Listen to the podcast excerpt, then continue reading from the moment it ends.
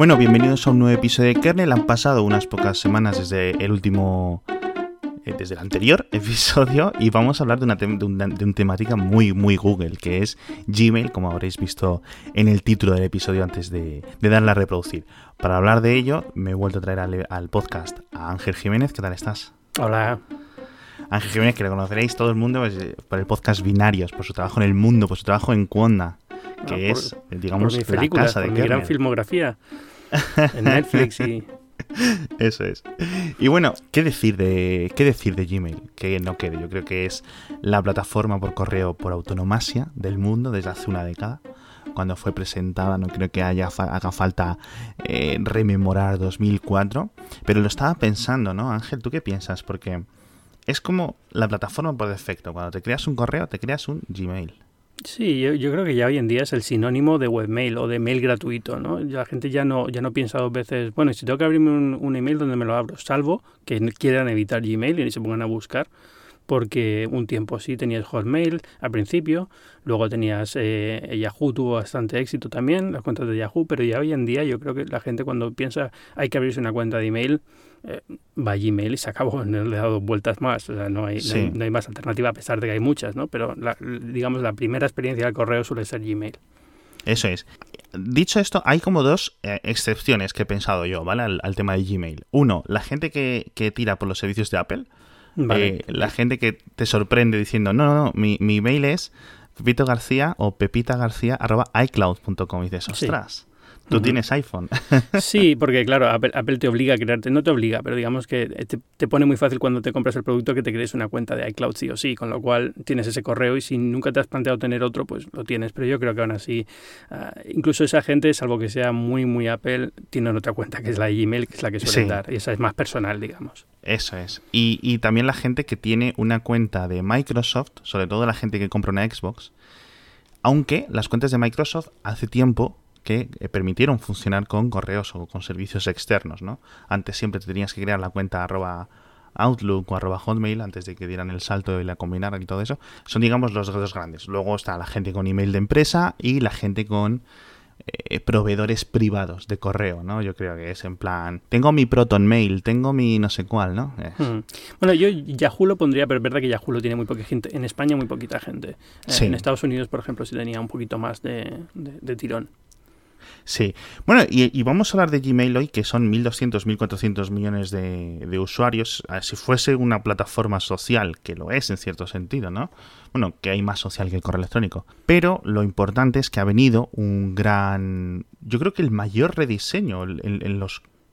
En la edad, o sea, en los 14 años que lleva Gmail funcionando, el mayor cambio de diseño, la mayor adaptación, ha ocurrido esta semana. Sí, yo- eh, había algún cambio pequeño que han hecho, eh, Hmm. el logotipo, más limpia la interfaz, eh, mejor forma de las pestañas. Recuerdo cuando llegaron las pestañas por primera vez, Ah, de- y las diferente es pestañas, esto. Eh, y eso fue un cambio de diseño gordo, pero es verdad que no tanto a nivel estético y funcional como este. Este tiene las dos cosas, es estético y es funcional. Hay muchísimas cosas que cambian en- dentro de, de Gmail con este cambio. Sí, y sorprendentemente no he visto muchas quejas, al, al contrario, he visto como muchas alabanzas a los cambios en el diseño. Mm, Tengo mis teorías sobre eso, pero Cuéntame. Eh, bueno, cuéntame, eh, cuéntame. Lo, lo primero que creo es que es cierto que hay, hay muchísimas cosas buenas en el nuevo en el nuevo diseño, alguna cosa también mala, pero bueno, yo creo que bastante Ujú. cosa buena. Pero yo creo también es porque mucha gente tiene un cliente de correo en el teléfono y entonces eh, no Ah. ve Gmail directamente o usa Inbox y no ve Gmail el cambio en la web porque no usan la web, no usan la interfaz web. Creo que esa, esa Sí. es la razón. O sea, entre el gran público no ha calado todavía. Bueno, y aparte que todavía no está activado para muchos o no lo han activado todavía, Ah. lo cual eh, también falla eso. Pero en- entre los que estamos eh, cubriendo este, este sector y lo hemos activado y estamos siguiendo las novedades, en general ha sido positivo, yo creo, porque eh, trae cosas que hacían falta ya, que se echaban un poco a perder, a pesar de que, de que, como te digo, yo creo que también hay algunos puntos que son un poquito oscuros, ¿no? Las nuevas funcionalidades que tiene. Eso es.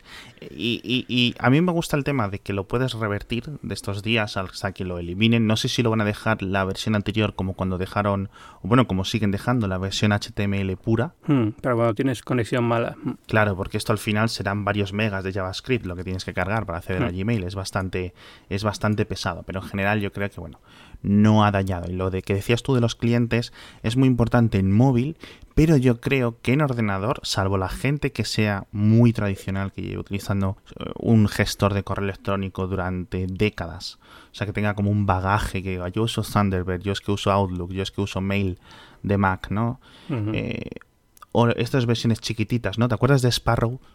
Sí, una aplicación, una sensación. gente muy, muy poca gente, ¿no?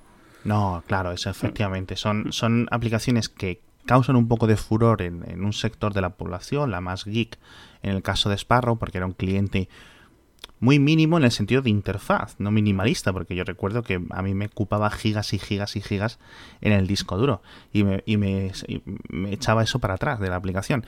Pero yo creo que aún así Gmail en escritorio sigue siendo eminentemente un producto web, un producto web puro, ¿no? E incluso en, en Chrome OS sigue siendo web puro. Es decir, no han ido y han querido construir nada distinto, obviamente. Dicho esto, una, ¿cuáles serían? Dicho esto, vamos a repasar algunas de las opciones que han añadido, ¿vale? A ver, porque yo las he visto bastante polémicas algunas. Unas tienen como que mucho sentido. Por ejemplo, que por fin han añadido el tema de las respuestas em, automatizadas. Es decir, ah, Google lee el correo o lo analiza el contenido del correo que te han enviado y te propone tres respuestas que puedes ofrecer. Por cierto, ya, ya que nadie se sorprenda que Google analice el correo, esto lo ha hecho Gmail toda la vida. O sea, lo analizar el correo era parte de la experiencia de Gmail. Por si acaso alguno dice, Dios mío, me estás leyendo el correo. Lo has leído hasta ahora todos los días del, año. Pero, pero sí. Ah, sí, esto estaba en Inbox eh, y entonces lo han traído, lo han traído. Muchas de las mm. cosas que han traído, digamos, eran de, Inbox, que funcionaban en la app esta que, tenían para móvil y, esta es una de ellas. Está muy bien. Yo, eh, cuando uso Android, esto de las respuestas automáticas, pues la verdad que a veces te soluciona, ¿no? ahora, en la Apple Watch, Apple también lo ha puesto ahora, la típica pregunta de un correo de ¿quedamos a las 9 o a las 10? Pues si solo tienes que apretar un clic, pues mira, oye, genial. Claro. Eso es. Y a mí me parece fantástico. ¿Sabes qué me chirría de estas opciones? Que siempre pone un punto. al final. y es en plan, y, puedes, y muchas veces te da la opción para responder, en muchas ocasiones incluso la primera un ja ja ja ja ja, con cuatro, con cuatro sílabas. Que eso ya me resulta como muy específico, en plan, psicótico. ¿quién ha decidido? Es de psicópata. Porque, Más de dos, claro, psicópata total. Y un punto. Cuatro has y un punto. Y a mí esto como que no me suena, ¿no? Yo es una cosa que no escribiría. Me gustaría que analizara un poco mis patrones de lectura para... o mis patrones de escritura, mejor dicho, para mm. que entendiera que dos has son suficientes cuatro hashes en plan, mira, me has hecho reír de verdad, ¿no? O sea, literalmente he soltado una carcajada. Pero bueno, en general está muy bien y el tema de los puntos es algo que normalmente yo le doy a la, respuesta predefinida y luego quito el punto, lo cual eh, fastidia un poco el tema del ahorro de tiempo, pero aún así yo creo que es una opción fantástica. Y ahora en la web yo creo que nos va a dar mucho más uso. Y sobre todo yo creo que esto, aparte de mejorar las tasas de respuesta, que al final es una cosa que, digamos, mejora lo que es la, comunicación del correo y va a ayudar a muchas personas a manejar mejor su correo, el tema de, no sé cómo se traduce en español, lo del snooze, las notificaciones, lo de descartarlas para después. Sí, es que, Sí, no, yo, traduciría como eso, como un eh, retardo de notificación. Sí, porque mucha gente utiliza el correo electrónico como una lista de tareas. Que ahora podemos hablar también de eso, porque ahora hay una lista de tareas en Gmail, pero bueno, ese es otro tema. pero, pero sí, sí, es, eh, yo, yo, creo que esto tiene sentido, ¿no? Porque hay mucha gente que, que, ve un correo que sabe que es importante, pero ahora no tiene tiempo para responderlo y hasta ahora la opción que tenías era, bueno, lo dejo marcado como no leído y así cuando vuelva a entrar en Gmail veo que hay algo que tengo que responder o lo marco con, con la banderita o lo que sea, pero no había... Eh, no había una forma de, decirle, oye, dame de nuevo la tabarra con este mensaje porque es importante, lo que pasa es que ahora mismo estoy en una reunión, no puedo responderlo. Claro. Es, lo que estás diciéndole. Eso es, y sobre todo que, se te, eh, que desaparece visualmente. Hmm.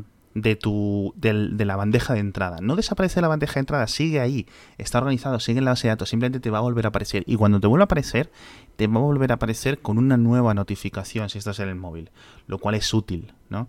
Porque yo no sé si te pasa a ti esto. Yo soy un muy mal gestor de correo electrónico.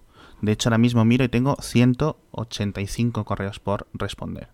¿Vale? Muchos de lectores y oyentes del, podcast. A mí me pasaba hasta que descubrí que hay una forma muy fácil que es ignorarlos. Y entonces ahora me pasa, soy un gestor fantástico, ignoro los correos por lo general y hasta le voy a marcar todo leído antes de irme a dormir y ya he leído todos los mensajes del día. Pero es verdad, al final es, un tema, eh, también en nuestro caso yo creo por el tipo de trabajo, pero aunque hay otros trabajos que también tienen este problema, ¿no? De cientos de mensajes todos los días y no puedes responderlos y muchos de ellos no tienen por qué responderse, pero son notas de prensa o cosas que no son importantes realmente. A, mí no me importa eliminar eh, newsletters y notas de prensa, por ejemplo, pero las notas de prensa tengo el correo del trabajo, por suerte, y ahí tengo como mucha diferenciación. Pero sí es cierto que me molesta dejar cuando yo me envían un correo electrónico a alguien, un oyente del programa, ¿no? Y me dice una pregunta o me quiere dar una felicitación o un comentario, una sugerencia, etcétera. Muchas veces lo que me ocurre es que respondo con mi cabeza. Veo la notificación, puedes leerlo entero, la propia notificación, incluso puedes extenderla, ¿no? Y leer entero y con mi cabeza respondo. Y digo yo, bueno, ya respondo luego, que ahora me da un poco de pereza como usar las dos manos en el teléfono para responder, ¿no? y luego no respondo y se queda ahí para siempre. Entonces yo mm. creo que esto del snooze me puede, me puede venir a mí muy, muy, muy bien. Que lo podría haber estado usando durante todos estos años porque hay un montón de plugins y de clientes de correo que lo tienen activo. Ya, pero tienes que, tienes que ponerlo. Claro. Sí, había varios, varias aplicaciones de correo que lo hacían. Pero yo creo que aquí entramos en una de las cosas oscuras que quería comentar y es que muchas de estas funciones realmente son eh, no, no, son estándar del correo electrónico. Tienes, que, tienes que usar Gmail. no, es correo electrónico, es Gmail, es otra cosa. Es, un mundo aparte. Entonces ahí es donde, donde roza un poco, porque eh, si tú tienes un cliente de correo en tu teléfono, por ejemplo, eh, tienes un iPhone y tienes puesta tu cuenta de Gmail ahí, pues te va a entrar como un correo normal y no hay forma de hacer esto. Exacto. Exacto.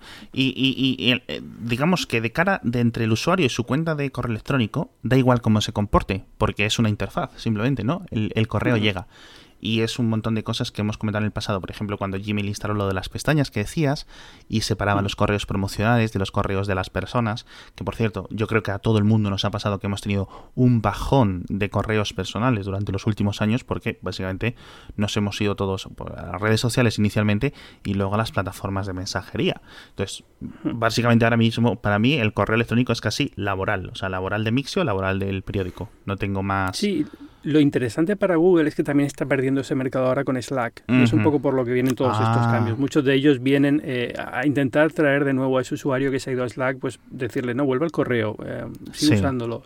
Eh, meter nuevas funciones que un poco te saquen de, la, de, Slack, que es un poco la herramienta que se está convirtiendo en el estándar empresarial. Eso es. Pero a diferencia del tema de las interfaces, cuando hablábamos de, o hablabas tú de romper el correo, es decir, de diferencia entre Gmail y el email, el email es un protocolo estándar con unas cabeceras, unos sistemas, ¿no? Digamos, que funciona para que todos los clientes y todas las plataformas y todos los dominios se entiendan y puedan interoperar entre ellos.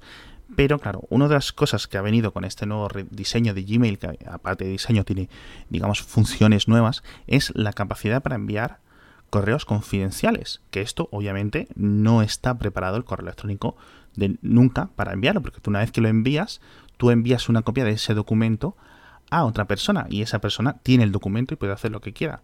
¿Tú has probado el modo confidencial? Eh, eh, no, tengo el modo activado nuevo, pero todavía no he mandado ningún mensaje confidencial. Sé cómo funciona, lo he estado mirando. Exacto, porque no todo el mundo eh, lo tiene. No todo el mundo lo mm. tiene, de hecho. Ah, de hecho, es que ni siquiera he mirado si lo tengo. Yo suponía que sí, pero ahora que lo dices, lo tendré que mirar. Bueno, pues tú le das a redactar y debajo de donde tienes los emojis y añadir un, un, archivo desde Google Drive y todo eso, tienes un candado, ¿vale? Y ahí te permite añadir un correo, ¿vale? ese correo realmente no sale de Google. A la otra persona lo que le llega, digamos, es, quiero decir, como un adjunto. O sea, en espíritu es como un correo con un adjunto. Y ese adjunto es lo que es confidencial. Y si estás dentro de, los sistemas de Gmail, etcétera, te dice que no te deja eh, descargarlo, ni reenviarlo, ni nada, ¿vale? Obviamente, vendrá como con mm. una pequeña flag en la base de datos o en alguna cabecera propia, etcétera. Yo no sé si esto Google en algún momento decidirá extenderlo, intentar hacerlo parte del protocolo o parte de algún algo, ¿no? Pero de momento es algo propio de Gmail. No lo creo, porque nada de lo que ha hecho propio para Gmail ha intentado hacer el más mínimo intento de, promocionarlo como algo, un protocolo público. Exacto. Eh, en, este, en este caso, eh, lo, lo, que te hace, digamos, es eh, algo que yo he criticado en su momento, que es lo de AMP para correo electrónico. Lo que hace es crea una, una Accelerated Mobile Page, estoy diciéndolo con acento horroroso, pero bueno, Accelerated Mobile Page, AMP, y, y, y, lo que hace, pues simplemente es, digamos que lo que te llega es un enlace para ver el correo que está en el servidor de Google. Eso es lo que tú decías, ¿no? Es como un attachment que te llega y tú vas a ver a la web de Google el correo electrónico para que no puedas imprimirlo, para que no puedas copiarlo, reenviarlo y demás. Sí. Eh, no, lo que no sé si hay alguna forma de prevenir que saquen una, captura de pantalla. Claro. Imagino que no, pero bueno. En principio. Pero bueno, da un poquito más de, seguridad, digamos, que el correo normal. En las aplicaciones para teléfono podrían hacerlo. Podrían hacerlo si implementan las mismas, eh, digamos, protecciones de, de DRM. Snapchat. Claro, de DRM que, por ejemplo, tiene Netflix, ¿vale? No solo es la detección, sino la eliminación. Es decir, yo le justificas a Apple, o bueno, Google se justifica a sí mismo cuando la sube Google Play. Eh, eso tiene unos sistemas de DRM que eliminan, ¿no? Y, el propio sistema operativo te impide hacer screenshots, pero claro, llega la misma protección o llega, tiene el mismo fallo de todas este tipo de aplicaciones, que yo puedo hacer una foto física al terminal. Con lo cual, bueno, hmm. vamos a tener en cabo que una vez que envías un email, por muy protegido que está, la información ha salido a tu poder. Con lo cual, bueno, no puedes retirarla mucho, ¿no? Esto es un modo, por cierto, que ya lo tenía Outlook, outlook.com. Y Microsoft tiene una implementación relativamente similar. No sé si tiene algún fallito y tal, pero son cosas como que muy de compañías. Eh, nadie va a enviar sus unos datos súper secretos a través de este tipo de, de, sistemas, ¿no? Pero para cosas a lo mejor que de una empresa con los logins de un usuario eh, o de un trabajador nuevo y cosas así, pues pueden servir. Sí, llevándolo a nuestro caso, es, el caso uso típico, es notas de prensa eh, con embargo, cosas de ese estilo muy específicas que no quieres controlar muy bien que no se puedan pasar a otra gente, que no pueda verla nadie más que no sea el, el destinatario original, el que tenías pensado. Exacto. Entonces, no es que se rompa el protocolo IMAP, que es uno de los protocolos para comunicarse con los servidores de correo, ¿no? En los clientes de correo. Pero sí es cierto, y, por supuesto no se rompe el protocolo de email de, de, unos a otros, pero sí es cierto que el poder de Google en este campo, como comentábamos antes, de, de, las, eh, de la gente que tiene una cuenta de correo electrónico, si pudiera hacer, eh, eh, llevarlo a algo más preocupante del poder que hubiera podido tener Microsoft, ¿no? O que puede tener Microsoft en 2018, teniendo en cuenta que uno de los motivos de la adopción masiva de Gmail durante los últimos años, que al final no lo comentamos, es que cuando no tienes un correo electrónico y te compres un móvil Android, Google te dice, bueno, crea una cuenta y obviamente creas una cuenta de Gmail. Entonces esto es lo que, lo que ha llevado a mucha gente que a lo mejor tenía una cuenta de Hotmail, se compra un móvil en 2013 y dice, ah, bueno, pues pongo esto, porque no me acuerdo de la password. Y ya tiene su cuenta de Gmail, ¿no? Entonces ahí yo sí me inclino, aunque eh, Google, modificando las aplicaciones para iOS, modificando la aplicación para Android, que digamos que es la fuerte suya, y modificando la web, sí pueda intentar, digamos, romper un poco la intercompatibilidad con otros. Ahí es donde sí me preocupa a largo plazo. De momento no, hmm. ¿no? Pero bueno, sí, es cierto que... Hay, hay, que pensar que también Google tiene un, dominio muy grande del correo electrónico corporativo, porque hay muchísimas eh, empresas que utilizan Google Apps para empresas. Sí. Que realmente, aunque sea el correo arroba empresa.com, eh, realmente es, todo está soportado bajo la plataforma de Gmail que va a ser compatible con todo este, supone, en algún momento todavía está activo, pero bueno, va a ser compatible con estas funciones. Con lo cual, no solamente es la gente que tiene una cuenta personal de Gmail, sino muchísimas empresas que van a poder usarlo también. Eso es. tiene mucho dominio. y, comentabas tú antes que eh, uno de los mejores añadidos que han hecho es esta, esta aplicación o subaplicación que hay. Ahora, cuando entras en la web de Gmail, tienes una barra lateral en la derecha, que esto es totalmente nuevo. Aunque había plugins y cosas antes que podían hacerlo para gestión de contactos y tal, ¿no? Eh, te añade la de eh, una aplicación de tareas. Yo le digo subaplicación porque te queda como un panel en la derecha, pero el móvil sí que es su propia aplicación, ¿no? Igual que calendario, funciona exactamente igual. Es, como una subaplicación ahí, pero realmente tiene una aplicación aparte si estás usando un móvil. Eso es. Y es fantástica porque es muy sencilla y la gente es que realmente no necesita más. Una lista de tareas y dentro de cada lista de tareas una lista con Te vas a meter en un jardín. La gente, yo creo que no hay nada que sea más polémico que las aplicaciones de, recordatorios y, y, de notas. cada uno las usa de una manera diferente y como te metas con uno ya verás. porque mucha gente piensa, yo, yo lo que hago es una cita en el calendario en vez de, una, en vez de un recordatorio. Porque no quiero que me recuerden específicamente un día, pues porque tengo que hacer un recordatorio, es una cita en el calendario. Con lo cual siempre eh, ahí es, es, un, es un berenjenal increíble. Y de hecho, fíjate, por eso hay tantas aplicaciones de, de, tareas, ¿no? De, recordatorios y, tareas pendientes. Porque realmente hay muchísimas formas de usarlas y cada uno lo usa de una forma diferente. Y estoy segurísimo que mucha gente llegará y dirá, esta de Google es súper simple y no me vale porque yo quiero que tenga colaboración con no sé qué, con no sé cuánto, con no sé cuánto. Y al final es, es, eso, no puedes contentar a todo el mundo, pero es verdad que está bastante bien. Sobre todo es simple, está integrada, sí. todo, solamente por eso ya merece la pena. Sí, y luego sigue manteniendo Keep, eh, Keep, que es esta aplicación que nunca sabes hacia dónde va a ir de Google, que es la aplicación para tomar notas, que bueno, pues hace lo que cumple, quiero decir, tienes una lista de notas y ya está, no es más, pero está, es útil que esté ahí, ¿no? Para guardar un borrador clave en vez de tenerlo un borrador sin eh, de un borrador de un correo electrónico sin, sin destinatario, ¿no? Que es lo que... lo que tú me decías, sí.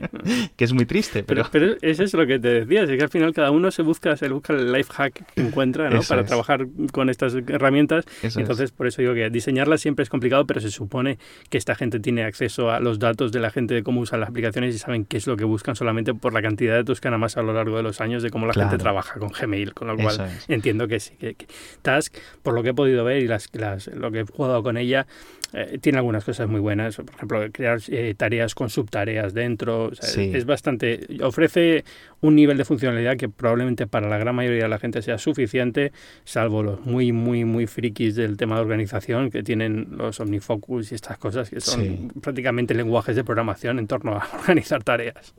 Claro, pero esa gente no tiene el mismo problema que tenemos nosotros, al, menos el que tengo yo, de, que, de desorden y caos. esa gente como que piensa mucho en, su ese. Que luego tiene sus problemas, porque claro, pasas más tiempo organizando que trabajando. Sí, bueno, pero es gente que, eh, digamos, obtiene un placer de organizar. No es, es, ya más allá del, del, fin de la tarea, sino el, proceso para llegar a ella también les, reporta satisfacción. bueno, cada uno, cada uno tiene sus filias. Sensación de control, sí. Exacto, eso ya cada uno, es su, cada uno con sus problemas. Y me gusta mucho porque ha añadido la, como la tienda de aplicaciones, le llamo yo. Es el, como un, un el, el, bueno, le llaman el G Suite Marketplace, que es un sitio donde la gente puede añadir extensiones para la Google Suite. La Google Suite es todo, digamos, lo que decías tú, eh, las, aplicaciones de Google para el trabajo. Tú tienes un entorno laboral, eh, pagas por cada usuario, me parece que son como 5 dólares o 5 euros al mes por usuario o por empleado, ¿no? Y ya tienes todo. Eh, sí, hay, varios tiers, pero el básico es ese, sí, 5 dólares por empleado. Eso es. Y bueno, ahí, digamos, eh, se crea un sitio de aplicaciones gratuitas y aplicaciones de pago, creo recordar, no sé si hay de pago, pero debería haber, que si yo nunca, es que nunca me lo he instalado y, estoy un poco perdido. Pero tienes una muy buena, que es por ejemplo la de Trello, que yo lo utilizo mucho. Tienes la de MailTrack, por ejemplo, que es una cosa que la gente usa mucho, aunque también la gente lo, lo, odia mucho, que es este sistema para saber si alguien ha leído tu correo, etcétera. Entonces, esto lo puedes, lo, vas añadiendo y se van creando o se van quedando las aplicaciones en la derecha. Y eso yo creo que es bastante útil. No sé si la gente lo visualiza o lo tiene ahora enfrente. Sí, pero básicamente es una es, un dock como el del ordenador con las aplicaciones y son aplicaciones específicamente para funcionar el entorno de Gmail y del trabajo, pero, eso es, eso. Entonces, lo bueno es que han conseguido, según lo veo yo, mantener simplicidad para la gente muy parca en correo electrónico, como puede ser yo, pero a la vez, digamos, darte toda la potencia de Gmail, convirtiéndolo en un CRM o casi, ¿no? Bueno, un CRM no, pero un CRM personal, ¿vale? Es decir, hmm. que tengas ahí un montón de herramientas controlando tu correo y haciendo un montón de tareas. Aparte de luego cosas de interfaz chulas, como por ejemplo lo de ver rápidamente los adjuntos o poder previsualizarlos en un, con un clic desde la bandeja de entrada. Todo eso está muy chulo, la verdad. Yo no sé cómo lo ves tú. A mí, personalmente, esa parte del diseño es la que menos me ha gustado porque me pone un poco nervioso que los correos no tengan todos la misma altura. Entonces, los, ah. los, que tienen, entonces, ¿sabes qué hace? Como los que tienen attachment ahora aparecen como una segunda fila con los attachments. Sí. Entonces, como que me descoloca la bandeja. Yo lo tenía todo en modo compacto, súper ordenadito y al final he vuelto a eso porque, o sea, con la interfaz nueva, pero quitándolo de los attachments solamente por eso, porque me, me, me desorganizaba mucho la, bandeja de entrada. Pero bueno, lo, que decíamos antes, cada uno con sus neuras, ¿no? Pero, pero, pero es, un cambio de diseño que se nota y que puede para alguno le puede echar para atrás. Cuando lo vea por primera vez, si no lo ha visto todavía, dirá, uh, ¿esto qué es? ¿no? Mm. Claro, lo, lo puedes poner en el modo compacto, que es lo que dices tú, y ahí en el modo compacto te quita las mm, los digamos los adjuntos de poder acceder a los mm. adjuntos directamente con lo cual todo se queda en una línea y todo perfectito y todo muy bonito pero bueno no sé Bueno, vamos a descansar un momento de tanto Gmail, nunca mejor dicho, porque el patrocinador de esta semana es Morfeo, de colchonmorfeo.com, estos colchones de alta gama, de alta calidad, que podéis entrar en colchonmorfeo.com, ya digo, y verlos. Tienen todos los modelos, todos los tamaños, para camas de 80, para camas de 150, de 135, de 200 por 200, que es una cama gigante. Yo no sé en Estados Unidos, ¿estas son las que le dicen king size? Eh, California King. California King. Eh, la, King es un poco más pequeña. La California King es la que es 2x2. La, la, King normal es 2 de largo, pero uno, no sé cuánto es. Pero vamos, es un poquito más estrecha que la California King. Qué locura, Estados Unidos y, y vuestras medidas. Bueno, el caso, calidad de materiales, calidad de descanso, 27 centímetros de grosor de colchón, que dices tú, madre mía, voy a dormir en las nubes. Pues todo esto y encima el envío gratuito. Y encima te lo dejan 100 noches para probar sin compromiso. Lo puedes probar, te llega a tu casa gratis, estás 100 noches durmiendo y si no te satisface, pues dices, oye, colchonmorfeo.com, por favor, venid y me recogéis el colchón que no me ha gustado, me los voy a comprar en tu sitio. Mucho más cómodo que irte a un centro comercial y tener que ver dónde pones el colchón y que te lo traigan unos señores que luego no aparecen, etc. Y encima con el código MIX100, MIXX100, te hacen 100 eurazos de descuento, que esto es gran parte, eh, un porcentaje muy interesante del precio final del colchón. Así que podéis entrar en colchonmorfeo.com y probarlo. Que no necesitáis un colchón nuevo, seguro que conocéis a un familiar, seguro que conocéis a un amigo que está cambiando de casa o que necesita un colchón porque siempre está que hay que mal duermo, hay que no sé qué, porque hay que dormir bien, hay que invertir en un colchón. Y yo creo que colchonmorfeo.com es uno de los mejores del mercado, si no el mejor. Y bueno, volvemos de la pausa. Ángel, vamos a dejar Gmail eh, de lado, vamos a hablar de chat que ha sido este anuncio eh, raro con esta primicia que dieron los el, equipo de comunicaciones de Google de que seguían adelante, siguen emperrados utilizando o por utilizar el protocolo RCS. Yo creo que a base de, esfuerzo acabarán teniendo una aplicación de mensajería que funcione, que funcione no en el sentido de que funcione, todas funcionan, sino que, tenga éxito y la gente la, utilice. Eh, sí, en principio parece no solamente que siguen adelante, sino que se han convertido un poco en el líder de RCS, que es este eh, protocolo llamado sustituir al SMS, y, son los que van a estar impulsándolo bajo el nombre este de chat. Y, y bueno, no sé, no sé cómo lo ves tú. Yo creo que se ha quedado un poco corto en ambición, pero también entiendo el motivo. No es una aplicación de mensajería, es un protocolo que ellos luego van a usar en su aplicación de mensajería, Android Messenger. Eh, pero, pero lo que están trabajando, digamos, en el protocolo que, va a estar presente, que añade algunas funciones como eh, mensaje en grupo, cosas que estamos acostumbrados a ver en WhatsApp, pero que no añade una cosa importante que es eh, cifrado punto a punto ¿no? de, las comunicaciones. Eso es. Esto, yo creo que la diferencia clave es que esto no funciona a través de Internet. Hay, hay, partes que pueden acceder a través de Internet en el futuro, pero digamos que funciona a través de lo que son la, infraestructura de telecomunicaciones tradicional de las operadoras. Es decir, no va, digamos, de mi punto a chat.google.com y de chat.google.com a la otra persona, ¿no? Va a, través de las operadoras. Que esto es una, digamos, una queja eterna que llevan las operadoras con WhatsApp, por ejemplo, lo que le dicen las OTTs. Mm, sinceramente, aquí ya me echo para atrás. No porque me haya acostumbrado al modelo de las plataformas de mensajería privadas o mensajes de o, plataformas de mensajería que luego yo puedo llevar al escritorio, que luego no. Es más en plan, no, ya, yo ya no confío en las operadoras.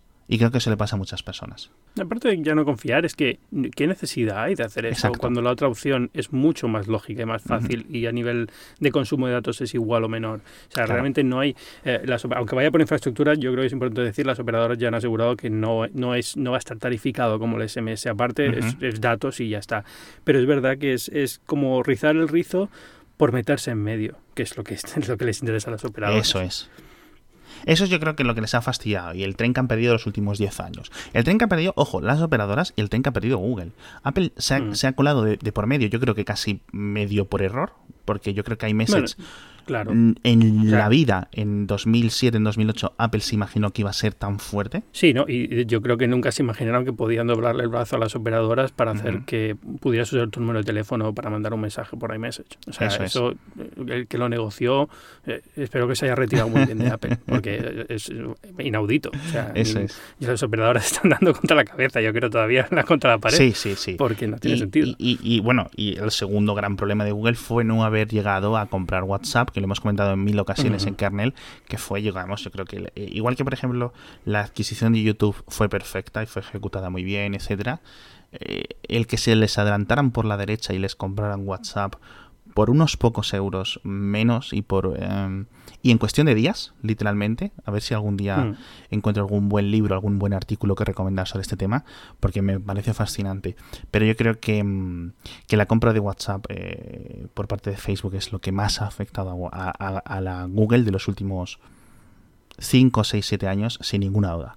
O sea, sin ninguna duda. Sí, y esto es el resultado, es decir, ahora tienen que aliarse con las operadoras para, para, intentar sacar algo que más o menos pueda competir, porque saben que si sacan una aplicación tal cual, como sacaron Halo, eh, no, va a tener, no, no tiene, no consigue el suficiente número de, usuarios iniciales como para traer más y que empiece a crecer como plataforma, con lo cual no les queda otra alternativa. O sea, la, la única cosa que se me ocurre es que comprasen algo y lo, tratarán de adaptar, ¿no? Si algo que ya tenga usuarios, un Snapchat o un Twitter, y traten de convertirlo más en una mensajería pura y dura y a través de ahí consigan algo, pero es que es muy complicado. Claro, porque al final es lo de siempre. Si Google Halo hubiera estado disponible en 2010, cuando despegaba Android, todo esto sería distinto, ¿vale? Yo creo que esto nunca se sabrá, pero Google no son tontos. Google tiene ejecutivos y directivos y tal. Y todo esto que nos reímos mucho y que comentábamos mucho de los clientes de mensajería de Google, que tienen 6, que tienen 7, que siempre son incapaces de hacerlo bien, de dar con la tecla,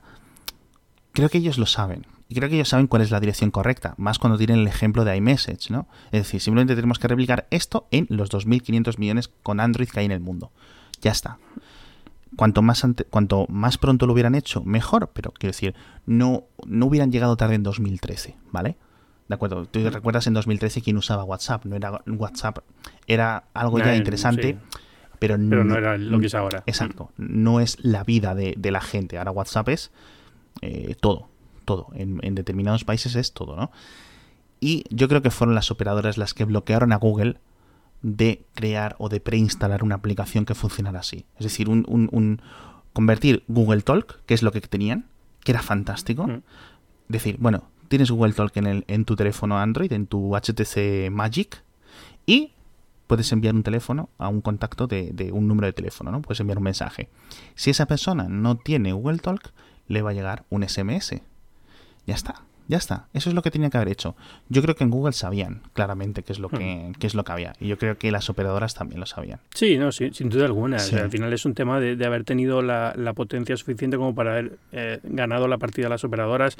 Eh, las operadoras ahí ya iban con... Es como es como Apple ahora. Cuando Apple intentara negociar algo con proveedores de contenido, no va a conseguir lo que consiguió con iTunes originalmente, de 99 centavos por una canción. Suelta, porque las, discográficas se dieron cuenta, hemos metido la pata hasta el fondo, con lo cual ahora cuando entra, alguien a negociar en una sala de reuniones con Apple, van blindados. Pues esto es lo mismo, o sea, después de lo de lo que consiguió iMessage, ninguna operadora se sienta a negociar sin saber, oye, esto, esto es condiciones irrenunciables, tiene que pasar por nosotros, tenemos que poder sacar algo de aquí, con lo cual ya está, no, no hay nada que hacer están resabiados. Yo, sinceramente, el protocolo RCS como protocolo me gustaría que funcionase o que despegase para quien lo quiera utilizar. También, por ejemplo, me gusta mucho eh, todo este sistema sobre Riot.im con las federaciones de, Matrix y tal, de Matrix.org, no de Matrix, la película, mm. eh, que está utilizando el gobierno francés para crear su propia plataforma de mensajería, pero que es una plataforma de mensajería que va a ser de código abierto y que a lo mejor en el futuro no alguien consigue duplicar o forquear esa que va a hacer el gobierno francés, pero que esta va a estar, digamos, limitada para los funcionarios del país, que simplemente no quieren tener que utilizar Telegram etcétera. Pero yo creo que a través de este tipo de sistemas, ¿no? A través de las mensajerías cifradas o las mensajerías a través de Tor eh, y todo esto, mm, quien quiere, o, Signal, que es sencillísimo de usar, ¿no? Yo creo que es la, uno de los caballos ganadores para apostar, son apuestas más seguras. Son apuestas más seguras. Y para el resto del mundo va a seguir WhatsApp. Sí, de cara al futuro, sin duda alguna. Yo no creo que eh, RCS no tiene ninguna posibilidad más allá de de que vendrá por defecto instalado en muchísimos teléfonos. Y, y, bueno, y espérate por esto, ¿eh? porque probablemente veamos teléfonos con tres aplicaciones de mensajería compatibles con RCS salidas del, de la caja. Es decir, eh, las operadoras no van, van a estar muy contentas con que Google esté detrás y ponga eh, soporte RCS en Android Messenger, pero al lado de Android Messenger vas a tener una aplicación que se llama SMS, que la ha puesto la, operadora de turno, y ya verás la confusión. Pero bueno, eh, evidentemente es mejor que, que no tener nada, ¿no? Pero sí, de, cara al futuro no veo esto como una opción viable para casi nadie. O sea, para... eh, mucho tiene que pasar para que esto se convierta en un estándar de mensajería que realmente funcione al nivel que está funcionando WhatsApp, por ejemplo. Eso es. Y bueno, un poco pesimistas con esta opción de futuro por parte de la mensajería web nos despedimos. Muchísimas gracias Ángel por repetir en kernel. A vosotros, a ti, concretamente. Plural majestático. Es, yo, yo siempre utilizo plural majestático. Me da como mucha vergüenza referirme a mí mismo. Eh, como yo. Eh, queda como más cortés, ¿no? Hemos hecho, aunque ya estaba ahí tres horas, yo, chiqui, chiqui, chiqui, chiqui, reparto, reparto la gracia. Em, la semana que viene otro programa de Kernel va a estar muy interesante. Recordad que hay un episodio o hay un podcast diario para la gente que hayáis venido a Kernel sin conocer el podcast eh, diario de tecnología con un resumen entre 10, 15 minutos todas las mañanas en vuestro cliente de podcast favorito, que tenemos una newsletter, que también hace lo mismo, un resumen del mercado de tecnología, del mercado de negocios, eh, con lo mejor y lo más importante que tienes que conocer. Así que entrad en Mixio, mixx.io, y ahí podéis suscribiros a todo. Y de nuevo, muchas gracias Ángel, muchas gracias a todos por escucharnos y hasta la semana que viene.